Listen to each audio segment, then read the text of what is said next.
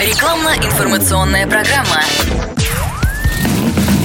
Под капотом. Лайфхаки от компании «Супротек». С вами Кирилл Манжула. Здравия желаю. Вот вроде бы зима в разгаре, только перевалила свою середину, а во дворах и на улицах до сих пор можно встретить водителей, которые очищают стекла и кузов всем, чем попало, но только не специальной щеткой и скребком. Тут вам и веник, и швабры с метлами, и иногда даже лопаты – Хотя все прекрасно понимают, что щетка это удобнее и для лакокрасочного покрытия безопаснее. Так что если вы собрались в автомагазин за щеткой со скребком, то вот несколько советов. При покупке щетки ориентироваться надо на размер автомобиля и собственный рост. Для седанов подойдут щетки-скребки с рукоятью длиной 40-70 см, а для высоких внедорожников и минивенов 70 см и больше.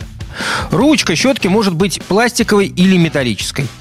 Первые стоят недорого, но и служат на морозе недолго, так что лучше взять щетку с пометкой «морозостойкий пластик». Металлические ручки на щетках встречаются реже, но считаются более долговечными. Ворс для щетки обычно делают из синтетических волокон.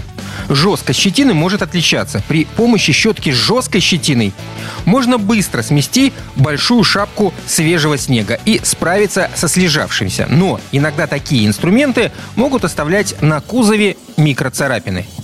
Мягкая щетина не повредит лакокрасочное покрытие, но для очистки поверхности от снега придется прикладывать больше сил. Лучше выбирать щетину средней жесткости. Она будет убирать снег без дополнительных усилий и не поцарапает кузов. Обратите внимание, как щетка ведет себя на морозе.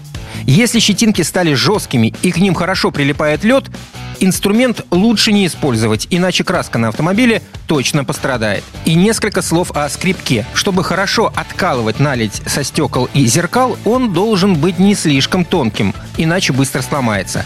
Край скрипка может иметь прорезиненную накладку. Она нужна, чтобы сгонять воду и мокрый снег, но вот наледь таким скрипком не уберешь. Если вам чаще приходится бороться с замерзшим снегом, чем с подтаявшим, выбирайте модели без резиновой накладки, но с большими шипами. Они нужны, чтобы поддевать наледь и разбивать толстый слой льда и плотного слежавшегося снега. На этом пока все. С вами был Кирилл Манжула. Слушайте рубрику «Под капотом» и программу «Мой автомобиль» в подкастах на нашем сайте и в мобильном приложении «Радио КП», а в эфире с понедельника по четверг в 7 утра. И помните, мы не истина в последней инстанции, но направление указываем верное. Спонсор программы ООО «НПТК Супротек». Под капотом. Лайфхаки от компании «Супротек».